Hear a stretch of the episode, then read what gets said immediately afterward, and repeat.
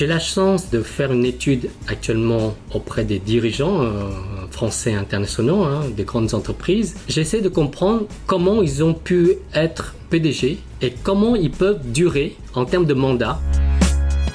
On peut, je dirais, copier les technologies, on peut copier un savoir-faire, mais on ne peut pas copier la culture. Bonjour, je suis Julien Régal-Dupont, fondateur de JRD Expérience, cabinet de conseil en expérience client. Expérience est une discussion sincère et authentique avec des talentueuses personnes. Je vous souhaite une excellente écoute.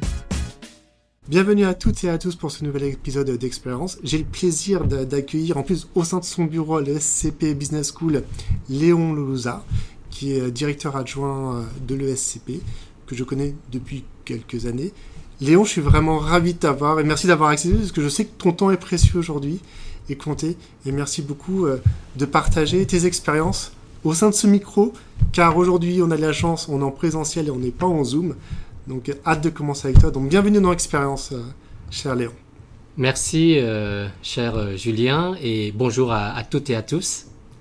Alors moi j'ai toujours une question que je pose là, aux personnes que j'interviewe, c'est qu'est-ce que tu évoques le mot expérience? Ah, une très bonne question. Pour moi, l'expérience, c'est l'effet wow. Par rapport à ce qu'on attendait, ben, on a une bonne surprise. Par rapport à notre perception, par rapport à notre vision. Donc, en fait, finalement, l'effet wow, c'est de faire plus que ce que nous, on pensait. Et donc ça, c'est pour moi, c'est une bonne expérience. Et euh, pour les auditrices et les auditeurs qui ne connaissent pas, qui ne te connaissent pas, est-ce que tu pourrais te présenter? Alors, je suis euh, professeur euh, à l'ESCP et également directeur adjoint de ESCP Business School.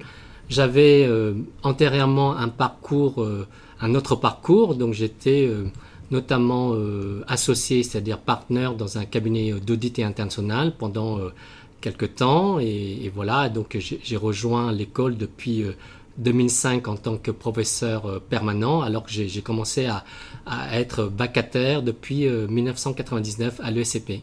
C'est intéressant, tu as une, expérience riche en termes pédagogiquement parlant, puis après tu es parti sur la dimension internationale en représentant ce campus qui a changé de nom récemment, qui, qui existe depuis plus de 200 ans. Si on avait, j'avais une question vraiment qui me... On est au début de la rentrée, la rentrée scolaire avec les étudiants.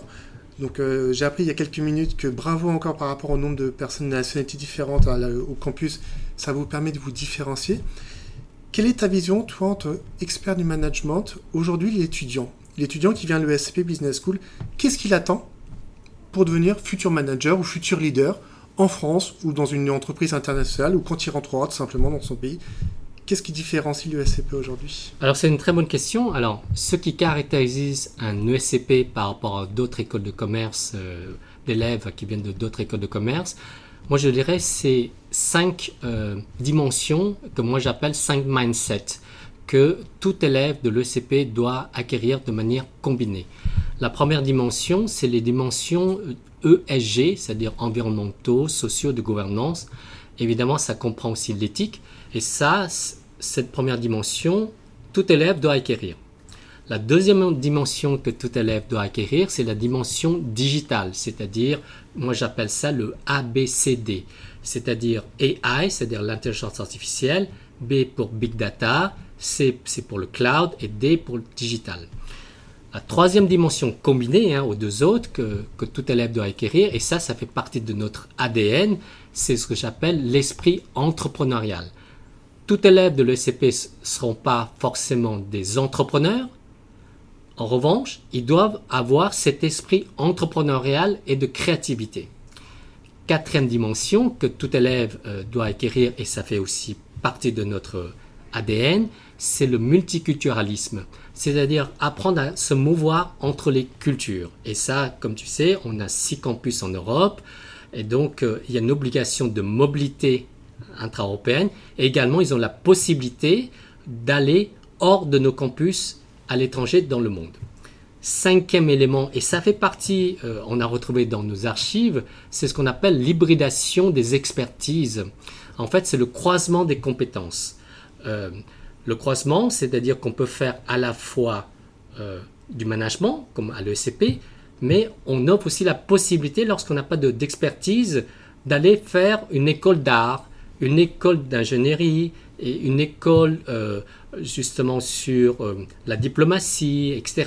Donc c'est pour ça j'aime bien les acronymes. On appelle ça les partenariats en ABCDE. Alors A pour dire l'art, B pour business, C pour culture au pluriel, D pour diplomatie et E pour engineering.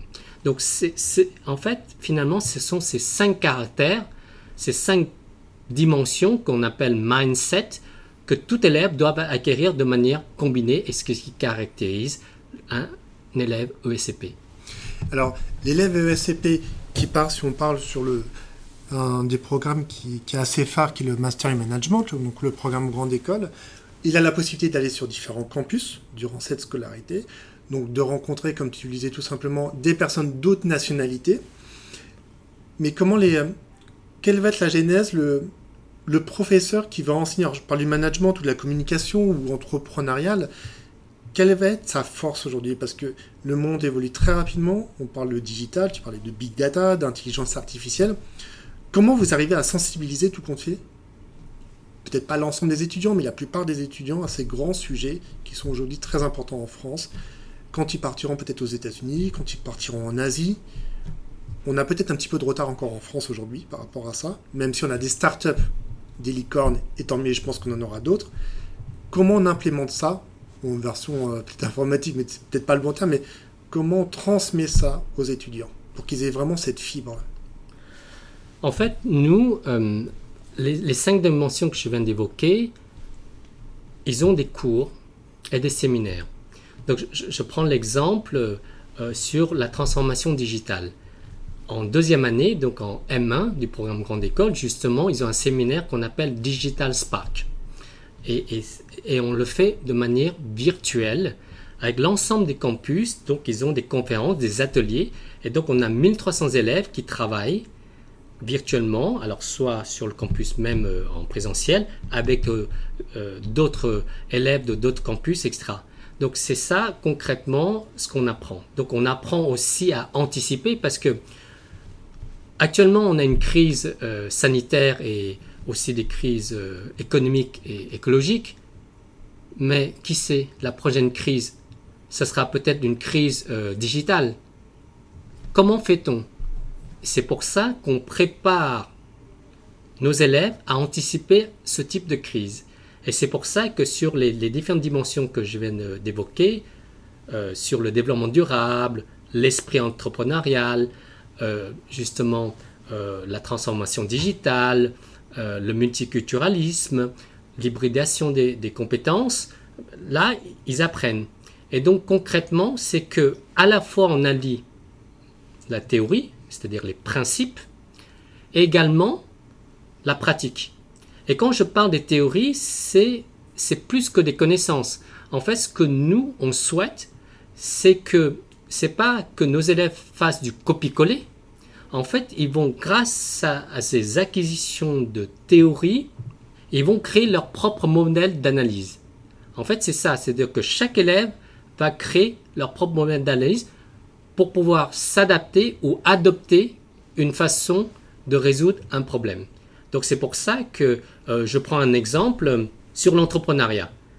Nous avons euh, justement euh, un ancien élève, Benjamin Antier, qui a extrêmement réussi. Euh, son, sa start-up qu'il a confondée aux États-Unis euh, sur justement la publicité euh, en plateforme technologique a été vendue, Publica, 220 millions de dollars. Donc il est issu de la promo 2015. Voilà, donc cet été, il a vendu ça à une société américaine.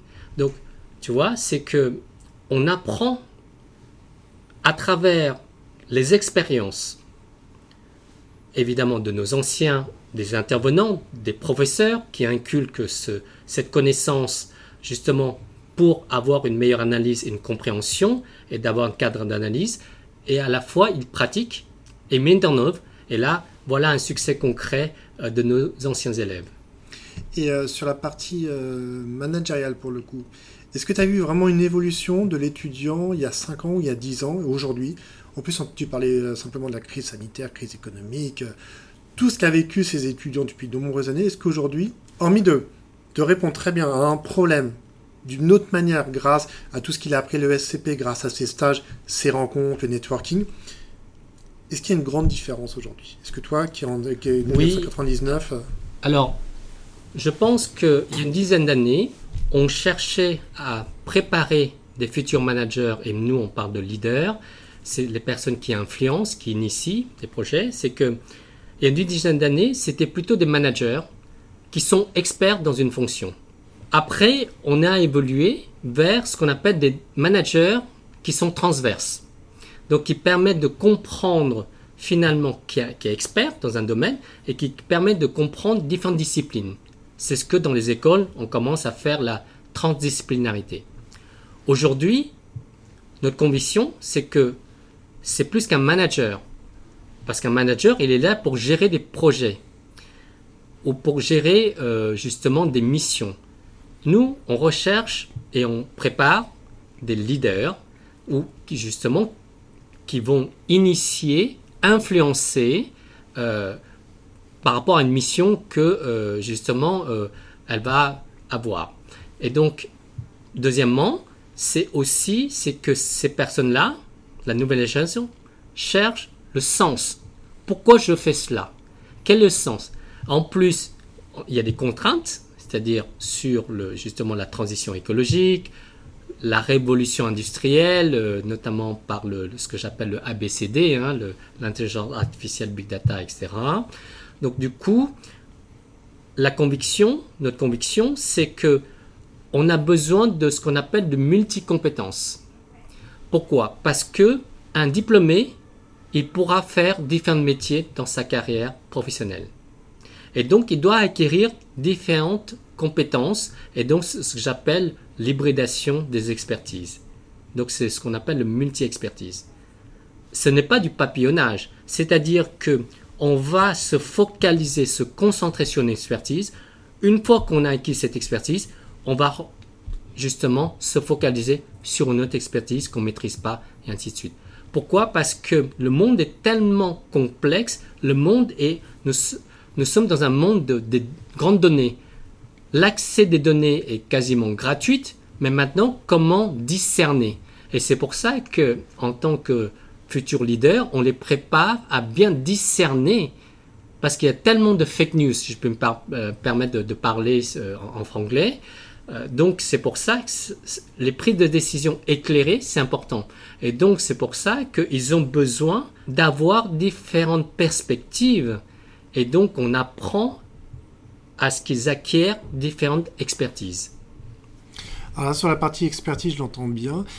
Est-ce que tu amènes les étudiants à travailler sur la partie émotionnelle, la sphère émotionnelle, parce qu'on parle beaucoup de burn-out en ce moment, que ce soit du côté des étudiants, mais aussi beaucoup de managers et de leaders d'entreprise, pour le coup, qui arrivent à un moment donné où ça, ça crame, dans, dans c'est pas le bon terme, mais ça ne fonctionne plus. Est-ce que la sphère émotionnelle, la partie observation peut-être avec des intervenants euh, venant de différentes entreprises, que ce soit des anciens de l'ESCP ou même d'autres entreprises. Vous abordez ça? Alors tu as totalement raison. En fait, c'est ce qu'on appelle la résilience. Et, moi je dirais que la résilience, elle est liée au sens et au bien-être. J'ai la chance de, faire une étude actuellement auprès des dirigeants euh, français internationaux, hein, des grandes entreprises. J'essaie de comprendre comment ils ont pu être PDG et comment ils peuvent durer en termes de mandat aussi long. Il y a des similitudes. Même si leur parcours est très singulier, il y a des similitudes. La première similitude, c'est que justement, c'est cette résilience. D'abord comprendre qu'il y a un sens de la vie, et justement, cette résilience aussi, c'est comment gérer le stress. Son stress et surtout ne pas faire partager le stress à ses équipes. Et ça, c'est un point important. Alors nous, comment on fait C'est que, alors, en raison de, la Covid, on n'a pas pu mettre en place des ateliers de méditation et de yoga.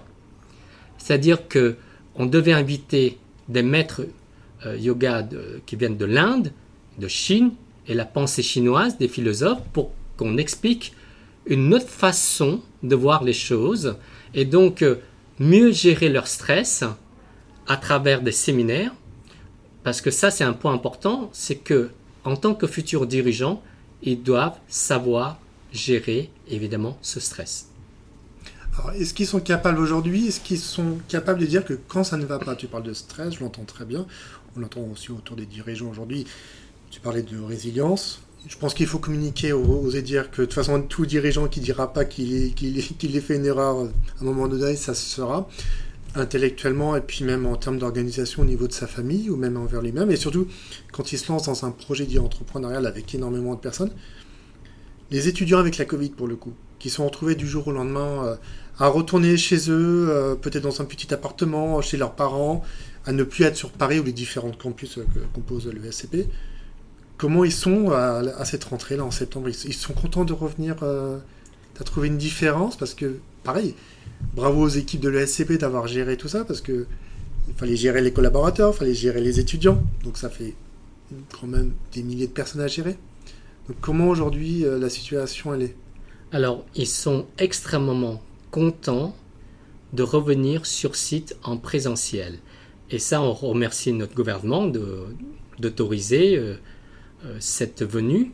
Et pourquoi? Parce que, y compris les étudiants internationaux, je pense notamment à nos étudiants indiens, on pensait que les nouveaux étudiants indiens n'allaient pas venir mais suivraient en distanciel.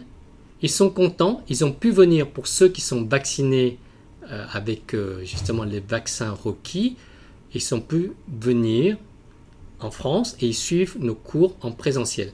Donc ça c'est extrêmement bien parce que justement euh, durant ces plus d'une année passée en distanciel, c'est vrai que c'est beaucoup plus, c'est notre façon de faire. Alors pourquoi? Parce qu'ils sont contents pour venir pour sentir justement et ressentir notre belle institution, que je rappelle, comme tu disais, qui a plus de 200 ans, c'est quand même la plus ancienne école de commerce au monde. Et donc, euh, nous sommes plus qu'une école de commerce, nous sommes vraiment une, institution chargée d'histoire. Et donc, c'est pour ça, c'est cette atmosphère qu'on ne voit pas à travers le distanciel, et c'est pour ça que euh, c'est très bien qu'il soit présent à l'ESCP. Et euh, si on refait un petit peu un retour en arrière, est-ce qu'il y avait une cellule psychologique peut-être pour certains étudiants? Parce que ceux qui étaient vraiment à lever la main pour le coup, moi ça ne va pas, il y avait des professeurs qui étaient là. Comment vous avez pu organiser un petit peu, euh, gérer toute cette crise? Oui, alors nous on a géré comme une crise militaire. Donc grâce à notre directeur général, on, a mis en place une, cellule de crise euh, d'abord au niveau de la direction générale, hein, où justement on se rencontre tous les jours, et après au sein de ma direction et les, différentes directions, il y avait cette gestion de crise euh, justement quotidienne, etc. Et comme on a fait, la première décision qu'on a prise, effectivement, c'est très important, c'est une cellule psychologique. Et donc, on a créé en 24 heures un email pour répondre à toutes les questions de nos élèves. Donc, c'est un help desk. On a tout euh, type de questions sur les cours, sur le problème de visa, de logement, euh, pour trouver un médecin, etc. Et donc on a mis en place là. Alors pour l'étudiant c'est simple, parce que toute question, ils nous écrivent et en 24 heures, on se doit de répondre. Pour euh, l'équipe, c'est qu'après, il faut traiter et dire quels sont les services concernés. Donc on a mis en place cette organisation. Deuxième chose, effectivement, on a mis en place une cellule d'écoute avec des psychologues, des médecins, etc., pour qu'on puisse à la fois écouter leurs problèmes et résoudre, les accompagner euh, lorsqu'ils ont besoin. Et comme tu as dit aussi, c'est que nos professeurs et également nos professionnels administratifs sont aussi à l'écoute. Et aussi, ce qui est une bonne chose, aussi ce qui fait le succès, c'est les élèves entre eux. Parce qu'on a demandé, si vous connaissez un de vos camarades qui se trouve psychologiquement dans le besoin, etc., de se confier, etc., faites-nous savoir et aidez-lui, etc., pour qu'on puisse rapidement mieux euh, euh, l'accompagner, etc. Et donc, on a vraiment eu euh, cette chaîne, je dirais, de solidarité. Et aussi, j'ajoute, notre communauté, l'association des anciens ici, qui était là aussi pour accompagner. Et donc c'est toute notre communauté qui, qui a fait que justement on a pu finalement sortir de cette expérience enrichie, grandie, et surtout on a beaucoup appris. Oui, je pense que, parce que tu disais, je trouve ça vraiment très judicieux d'avoir pris le temps, pour le coup, pour les équipes professorales, pour, euh, pour le staff, pour la direction, de prendre le temps de dire quand il y a un élève, même pas qu'un élève, un collaborateur aussi pour être n'ose peut-être pas dire les choses en moment classique, mais bon, là, on s'est tous retrouvés comme ça. C'est comme aujourd'hui, hein, le télétravail, euh, on t'annonce que tu vas revenir pour la plupart des personnes, tout compte fait, euh, sur leur lieu de travail, alors qu'ils étaient bien à la maison, et que on parlait tout à l'heure, cette partie vraiment sphère émotionnelle, la partie du stress. Je trouve que c'est vraiment intéressant que le SEP, c'est encore plus qu'une institution, c'est vous faites partie d'une famille tout compte fait pendant X années, même quand vous êtes alumni, vous pouvez revenir quand vous le souhaitez pour faire des interventions et pour vous raconter vos histoires. Donc il y a vraiment cette appartenance, je pense, à un groupe, mais encore plus qu'un groupe. Il y a cette dimension pour le coup euh, émotionnelle qui est très importante. Je pense que ce que tu es en train de faire comme euh, projet de recherche avec euh, ces dirigeants d'entreprise, je pense que il va y avoir de bonnes surprises parce qu'aujourd'hui, on est, bien sûr, c'est pas encore entièrement derrière nous cette crise. Je trouve que les, étudiants aujourd'hui vivent dans bah, beaucoup de paradoxes, de parallèles qui sont pas simples à gérer pour le coup. D'avoir repris un petit peu euh, les étudiants et de leur dire, bah tiens, maintenant en septembre, ils sont revenus à l'ESCP et ils sont revenus dans les autres écoles dans de bonnes conditions parce que vous avez géré ça, comme tu disais, de façon militaire, mais à un moment donné, je pense qu'il faut vraiment gérer comme ça parce que bah, quand il y a une situation, il faut le faire bien. Il ne faut, pas, il faut pas le faire euh, mm. des mauvais côtés. Aujourd'hui, j'avais entendu il y, a, quelques mois que le campus, euh, là on est de la chance, j'ai une super vue, hormis avec toi bien sûr, mais derrière toi au fond, le, le campus va changer. Donc euh, va évoluer prochainement, c'est-à-dire que vous allez pas démanteler, mais ce campus qui a quand même 200 ans à, Paris, donc avenue de la République, va se transformer. Moi, je serais curieux de savoir, et sûrement mes auditeurs, auditrices, peut-être des futurs étudiants que tu auras le plaisir de rencontrer dans les prochaines années, ils vont arriver dans quel type de campus? Alors, effectivement, on va, euh, on projette de rénover entièrement notre campus euh, sur notre site République pour créer un campus du futur euh, augmenté avec toute évidemment l'infrastructure liée pleine conformité sur le développement durable, sur les nouvelles technologies, etc. et qui sera agrandi. Et justement, euh, on aura la surprise. Euh, euh, actuellement, il y a quatre architectes qui sont retenus en finaliste. Et on choisira avant la fin de l'année l'architecte qui sera le cabinet élu pour justement nous faire une proposition. donc, il est clair que ce sera un campus complètement différent, tout en gardant notre histoire. Et donc, les façades ne seront pas justement détruites, mais elles seront gardées. Par contre, de l'intérieur, tout ça, on, va faire une transformation complètement euh, euh, qui sera unique euh, pour une école de commerce. Est-ce que les étudiants ont pris, ou certains étudiants ont pris part à cette, à cette éventuellement future transformation, ce futur, parce que je suppose que tu as des pépites ici d'étudiants Absolument. Alors, plus que des, étudiants, il y a toute notre communauté. Tu parlais de notre grande famille, et eh bien toute notre grande famille a été consulté. Il y a eu des groupes de travail, enfin, différents mois, euh, justement, pour dire pour finalement décrire le cahier des charges. Donc c'est pour ça c'est important. Pour nous, tout est collectif. Et donc on se doit de construire ce futur campus augmenté avec toute notre communauté. Et donc évidemment, les étudiants ont été euh, consultés.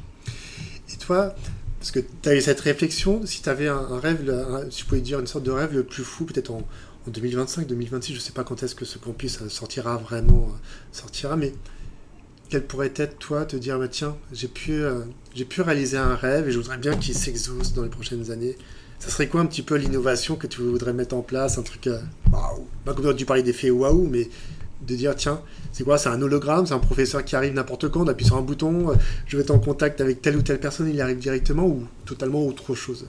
En fait, alors pour moi, mon rêve, en tout cas, et c'est notre vœu, c'est que lorsque le, campus sera terminé, donc on projette, ce sera en 2027, ce nouveau campus remonté, de dire ah, à Paris, il n'y a pas que la Tour Eiffel, il y a ESCP Business School.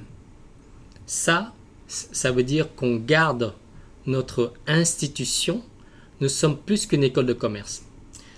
Pour répondre plus euh, précisément à ta question sur l'effet wow, justement, c'est que non seulement il y a les technologies du futur, mais qui servent les élèves, donc effectivement, on peut très bien imaginer, c'est le, les cours en 3D, donc c'est de, manière hybride, présentielle et distancielle, en 3D par exemple, où justement on a toute cette interconnectivité finalement pour avoir les informations rapidement, etc. Donc, euh, donc ça, c'est sûr qu'il y a ce qu'on appelle l'innovation pédagogique sera là, aussi pour nous, ce qui est important, c'est de dire cet effet wow, c'est aussi dans le contenu. C'est ça, c'est de dire que finalement, nous sommes une école avec des racines françaises, européennes, avec un impact mondial. Donc ça veut dire qu'ils viennent aussi pour acquérir ces compétences, ces connaissances. C'est ça que euh, on souhaite euh, créer comme école. Moi, je voudrais être une petite souris où quand on appuie tous les deux, ou qu'on prenne la DeLorean et qu'on aille dans le futur, passer 1985 et de dire, bah, tiens, nous sommes en 2027 et cette école, cette école crée.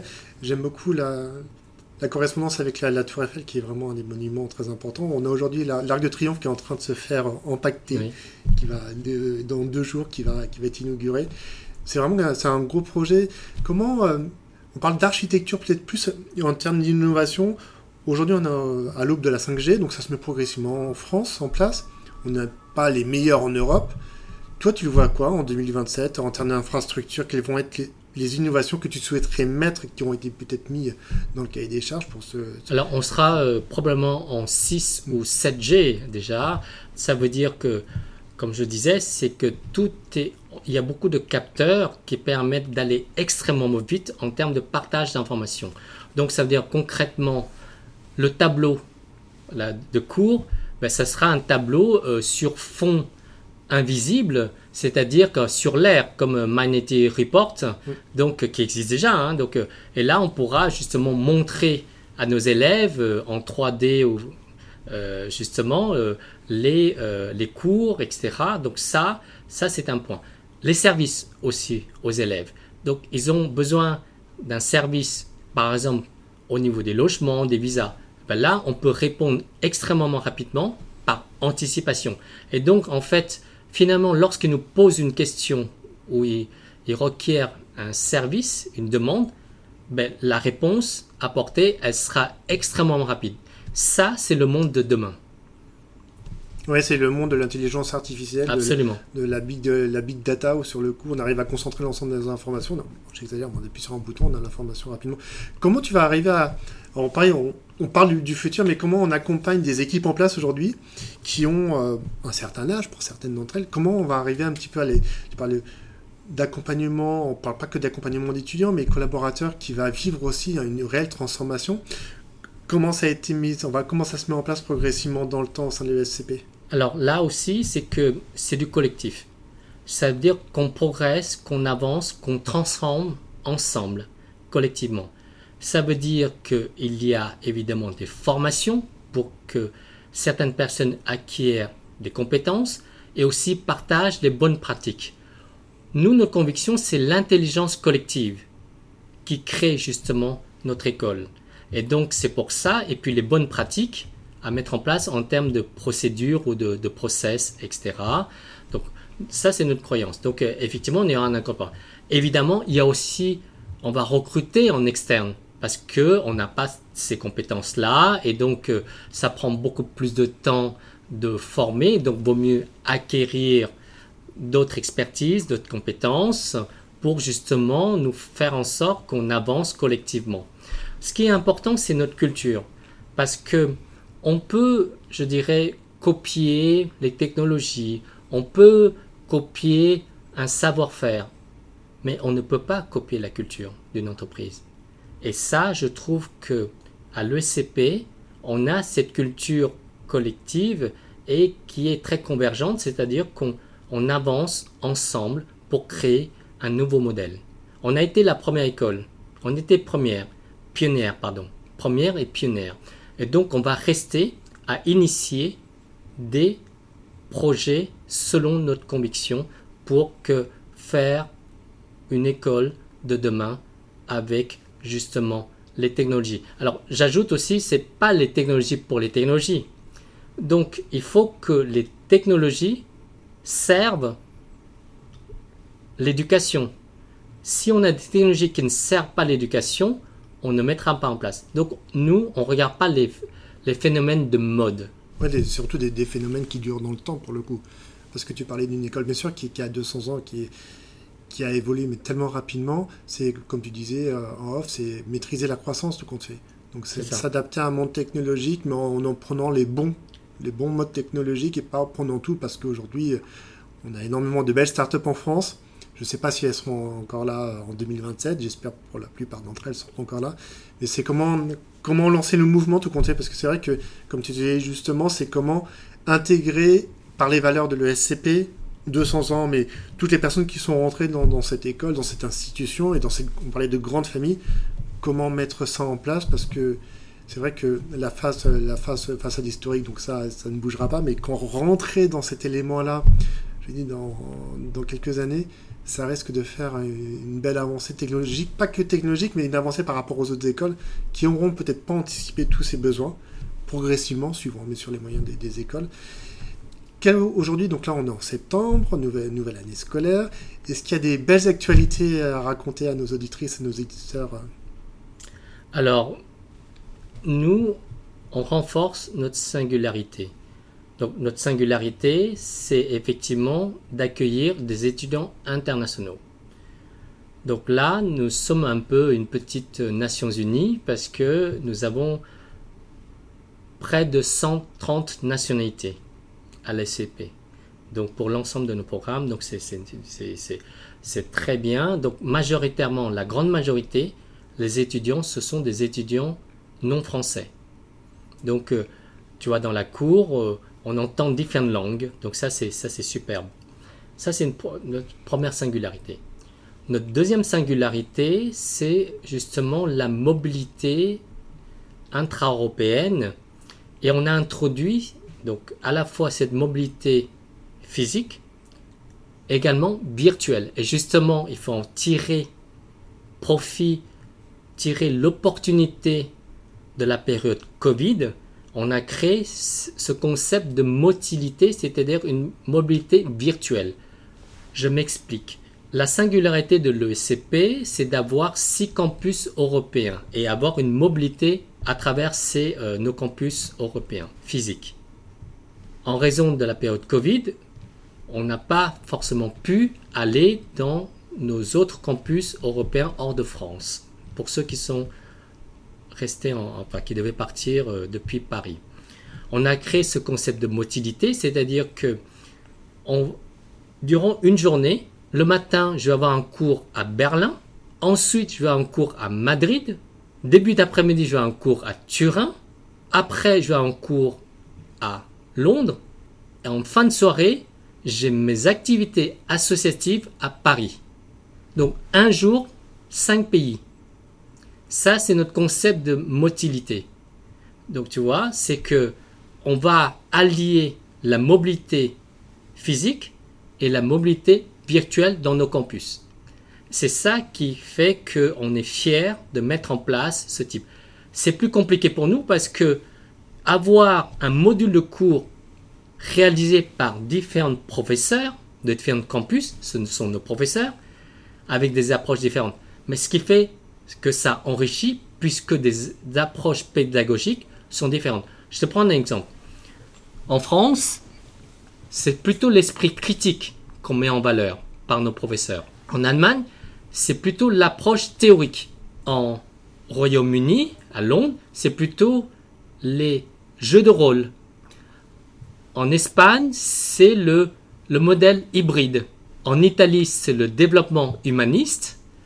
Et eh bien, à Varsovie, c'est comment contextualiser une théorie par rapport à l'approche locale.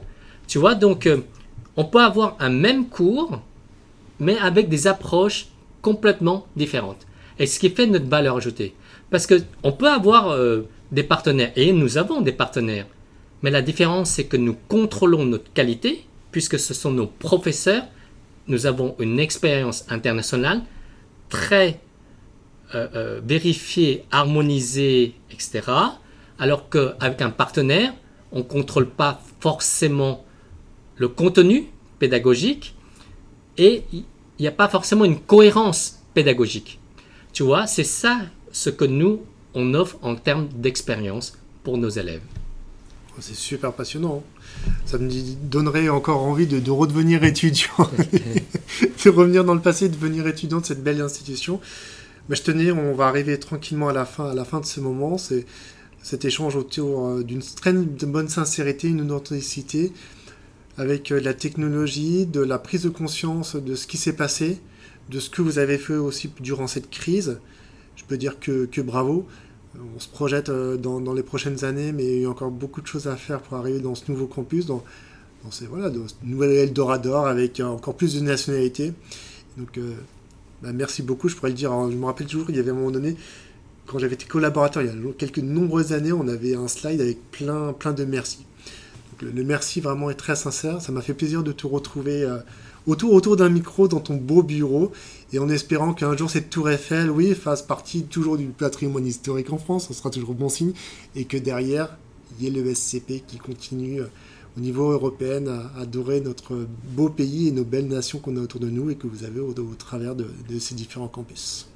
Merci beaucoup Julien de, de cet échange très riche et passionnant. À bientôt.